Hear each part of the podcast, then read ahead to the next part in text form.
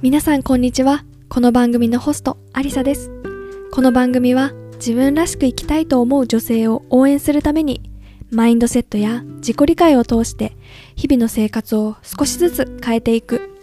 そして理想の自分に近づいていくためのヒントを私の経験と一緒にお送りしていきます。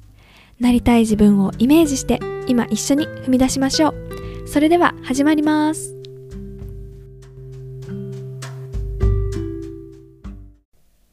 皆さんこんにちは。アリサです。いかがお過ごしでしょうか？2月間もなく終了ということでどんな風にお過ごしですか？日本の皆さんはもうすぐ春が来るっていうのはあのスタバのカップとかから感じているんでしょうか？あの桜のあの絵柄が描いた紙コップすごいあの素敵ですよね。なんか紙袋とかも全部桜になってあの時期の本当に日本って本当に大好きだなって離れているとね余計に恋しくなります、はい、少しはね暖かくなってきたんでしょうかなかなかね、あの、まあ、風が強かったりとかね、季節の変わり目でまた体調崩しやすくなったりもするかもしれないので、ぜひね、皆さんもお気をつけていただければと思います。私はもう、あの、バッチリ回復しまして、もう、すこぶる元気ってあの、もうすごくポッドキャストを撮るのもね、ワクワクしてエネルギーが溢れているような状態です。で、ちょっと関係ないんですけど、ちょっと話変わるんですけど、あの、最近、あの、初めて知ったことがありました。これはイギリスに関する、イギリスだけなのかわからないんですけど、イギリスで、あの、の習わしというか、そういうことを初めて知ったことがあったので、皆さんにシェアしたいなっていうふうに思いました。で皆さんはあの雨が降ってこう傘使った後に傘を干したりってしますか？私は日本にいた時は、まあ、必ず傘を干していたなっていうふうに思います。なんかもう小さい頃からこう雨が降った翌日晴れていたらあの家を出る時に傘を外に干してから出かけるっていうのをなんか母親がやっていたのをずっと見ていたしずっと大人になって一人暮らししてからもあの、まあ、外にはあの干すところまあ家あのアパートとかだったんで干すところなかったんで、まあ、家の中に干したり玄関とかにねあの置いてたりして乾かしていました。で最近知ったのがイギリスであの屋内でこう傘を干すっていうことはなんか縁起が良くないからあのやっちゃダメだっていうことを聞いたんですね。で全然知らなかったなというふうに思ってあのこんなあのこと？全然誰も教えてくれなかったと思ってすごく驚きました。であのオフィスでこうあの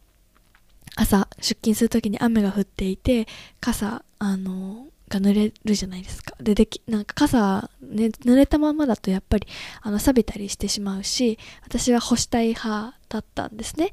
であの同僚の人もあの傘干してるのを見たんですよ。あだからあ私も干そうと思ってあの傘干してたんですけど、まあ、その時何にも言われなかったんですけどなんかこうふと何がきっかけかわかんないんですけど何かのきっかけでなんかあの傘をあの部屋の中で干すのはイギリスでは縁起が悪いって言われてるっていうことをあのブログかななんかネットの記事かなんかで読んで、えー、全然知らなかったっていうふうに思ってすごい驚いたんですね。で、あの、記事とかそういうサイト、他のサイトを見てみると、なんかイギリスだけじゃないみたいなんですよね。あの、アメリカもそうなんですかね。なんかアメリカや他の国でもそういうふうに言われてるっていうふうに聞いて、で、あとは、あの、オーストラリアとか、イギリスの文化と、あの、近い関係にある国もそういうのがあるっていうのを聞いて、あこれはちょっとポッドキャストで話して、世界各国にいる皆さんのちょっと意見を聞いてみたいなと思って、今日はシェアしてみました。あの、ぜひね、あの、皆さんがお住まいの国で、部屋の中で傘を干すことについてこうタブーとされているのかあの良くないとされているとかっていうのがもしねご存知だったらぜひ私のインスタグラムにあの教えてほしいなっていうふうに思います。もう全然知らなくってやっぱりこうこういうのってこう住んでみたりこう誰かがね何かのきっかけで教えてくれないとわからないじゃないですか。ね、こう、あのエスカレーターは右に立つのか左に立つのかなんてね、ちなみにイギリスの今ロンドンでは右側に立ってます。でも日本でも関東と関西で立つ側違いますよね。多分関東は左側に立って、えっ、と、関西では右側に立つですかね。でもそもそもエスカレーターを歩くのは推奨してないってていうのが多分鉄道会社さんの考えなんですけどなんか慣例として皆さん片側によってこう道を開けてこう急いでる人が駆け上っていくっていう風になってると思うんですけどそういうのも多分日本に住んで生まれてなんとなくこう大人になるままでにこう育っていくうちに知ることですよね。でもいきなりこうね他の国から来て生活をするってなるとそういうことも知らないわけですよね。で最初だからどっちにエスカレーター並ぶんだっけと思って、まあ、皆さんのね見よう見まねであこっち側に立てばいいんだなっていうのを学んでいく。そうやってこう文化というかこう知らないカルチャーの中で生活していくことで吸収することがたくさんあるなと思ってなんか久しぶりに全然知らないことをなんかあの新しく学んであやっぱりおもあの新しいことを学ぶって面白いなっていうふうに思ったので皆さんにシェアさせていただきました。是非ね皆さんの国ではどういうふうに考えられているのかもしかしたら日本の中でも地域によっては違うかもしれないので是非ね皆さんのお住まいの地域で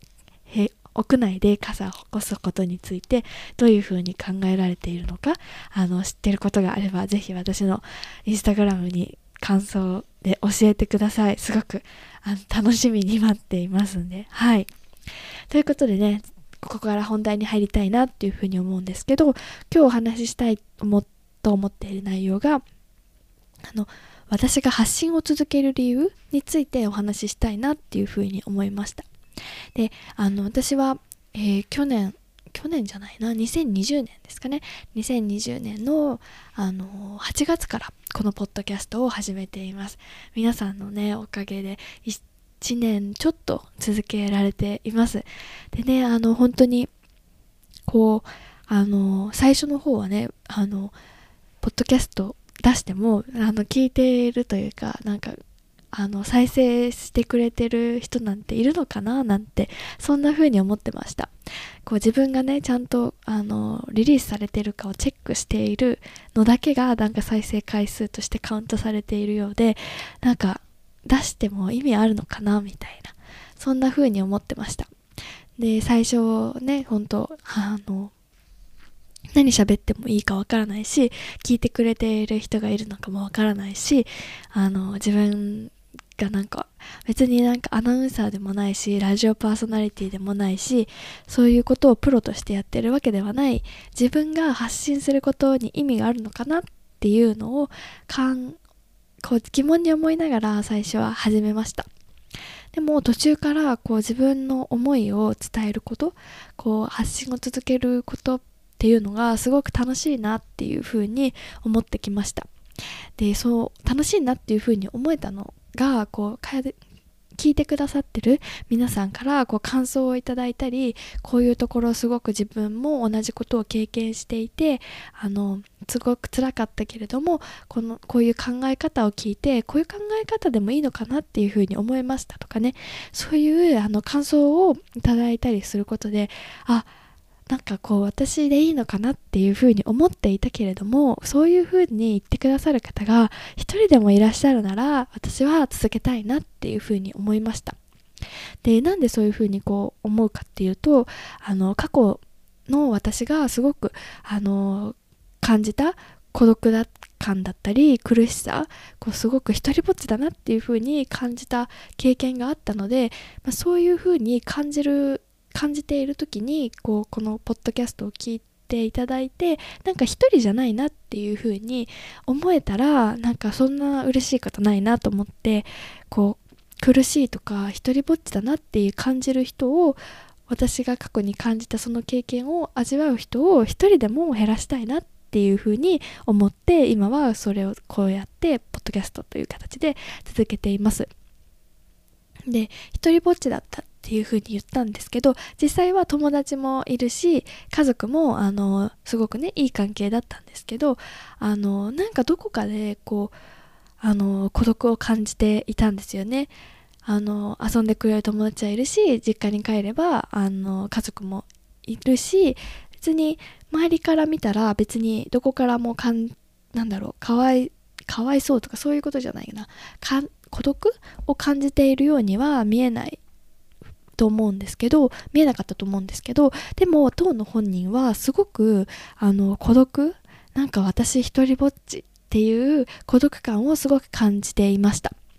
でその孤独に感じている時って一人でなんかずっと悩んでるんですよね。で悩んでも悩んでもなんか答えが出ないしでその悩むことにもなんか疲れてくるんですよ。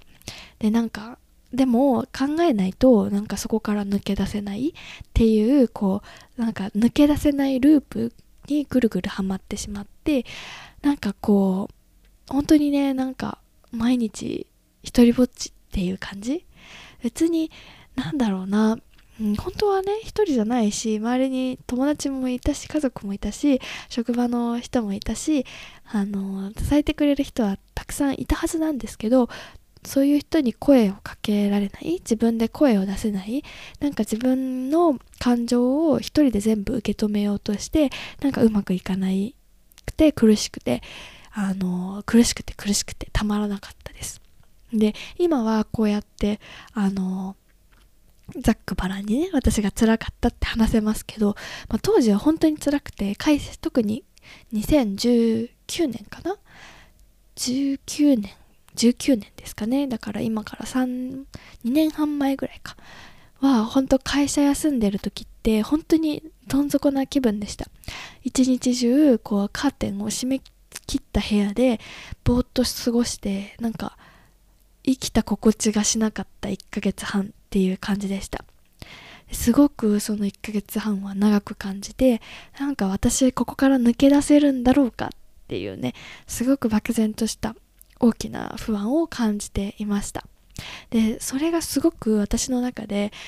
今となっては、まあ、そういうの経験があったからこそ自分のやりたいこととかあの実現したいことがどんなことかっていうのと、まあ、それに向けてどんなことができるのかっていうのを考える貴重な時間だったなっていうふうに今からねこう過去を振り返ってみればそういうふうに思えるんですけど、まあ、当時は本当に辛くって別にその辛さを味わわなくてもあのポジティブにね自分がやりたいこととかを考えられれば別にそれは味わわなくてもいいものなんじゃないかなっていうふうに思っています。なのであのこれをね聞いてくださっている皆さんの中ですごく今こう自分の中でうまくあのなんかこう今の生活とかこう今の状況に満足してなくてあのすごく不満不満というかね苦しさだったり孤独感を感じている人にこうあの一人じゃないっていうことをあの気づいてほしいなっていうふうに思っています。なんか発信している人とかこうポッドキャストとかねあのインスタとかで発信している人とかあの YouTube で発信している人ってなんか私から私昔のね私からすると当時発信する側になったことがなかったからそういう人たちってなんかすごいみんなキラキラしててなんか生まれた時から自信満々な人に見えたんですよ。今はこう自分がね発信する側になって普通にね全あの100%そう生まれた時から自信がある人なんてそんなに多くなくって発信している裏ではこう悲しいことがあったりとか辛いことも経験してそういう努力があるからこそあのこう輝いて見える。今はそれを知ってるんですけどなんかね自分がこう苦しいとか孤独を感じている時ってなんか発信してる人とかってなんかすごいもう眩しいぐらい完璧に見えたんですよね。だからなんかそういう人たちの話ってなんか憧れるけどなんかどこか自分とは縁がないなんかちょっと遠い世界の話っていう風に感じていてなんか自分は自分とはちょっと世界が違うっていう風になんか線を引いてしまっていたなっていう風に思います。だからよりなんか一人で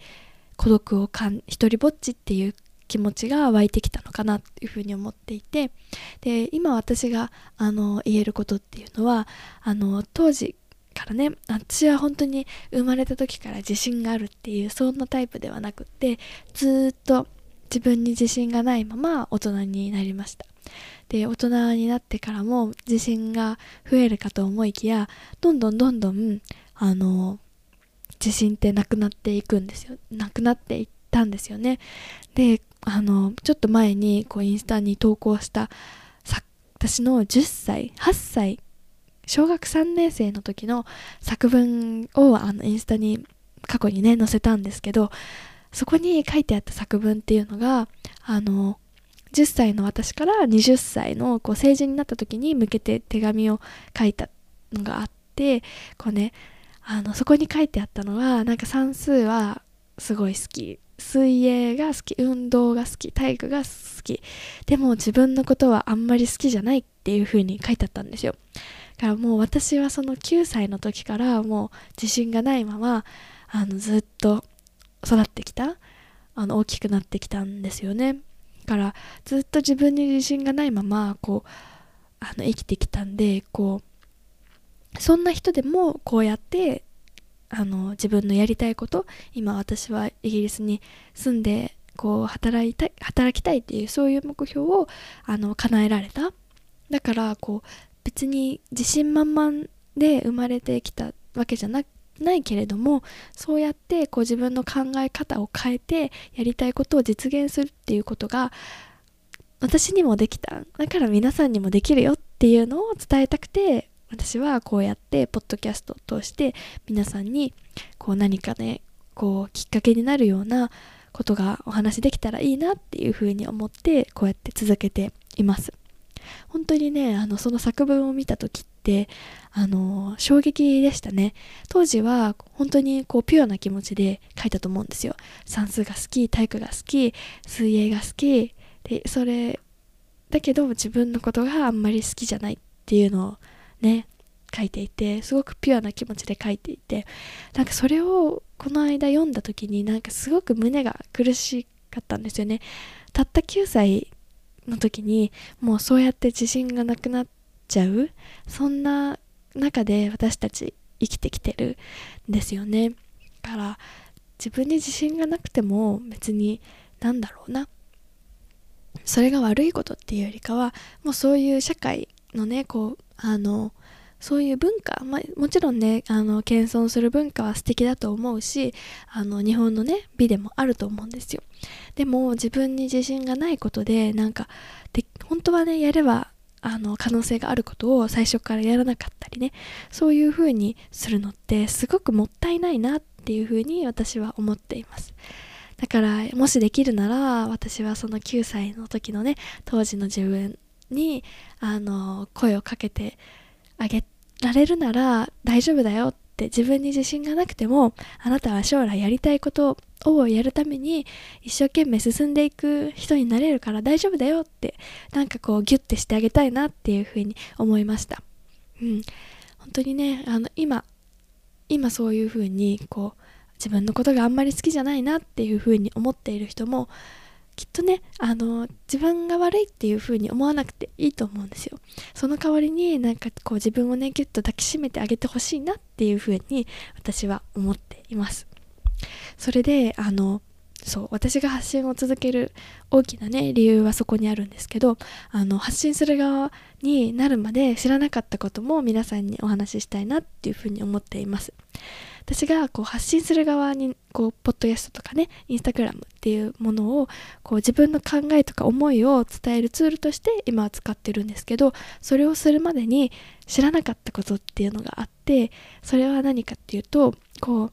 私もね発信する前からこう憧れの人とかねあの素敵ななって思う人のポッドキャストとかインスタグラムを見た時になかなかねメッセージしようとは思わなかったんですよね。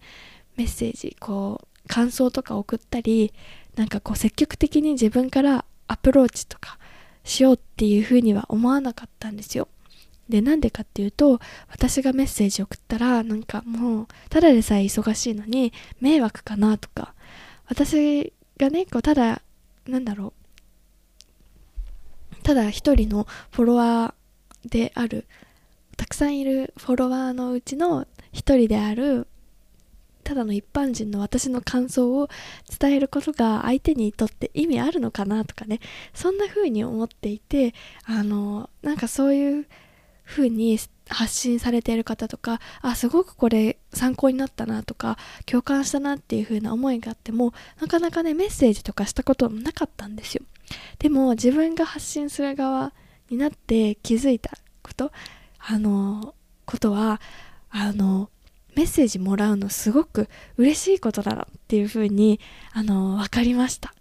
でなんか忙しいとかそんなの全然思わないんですもう全部送ってくださいっていう感じです。うん、でね、なんでかっていうと、あの、私のポッドキャストを聞いてくださった方からメッセージとかね、感想をいただいて今すごく嬉しいんですよ。ちょっとしたことでもね、あの、たくさん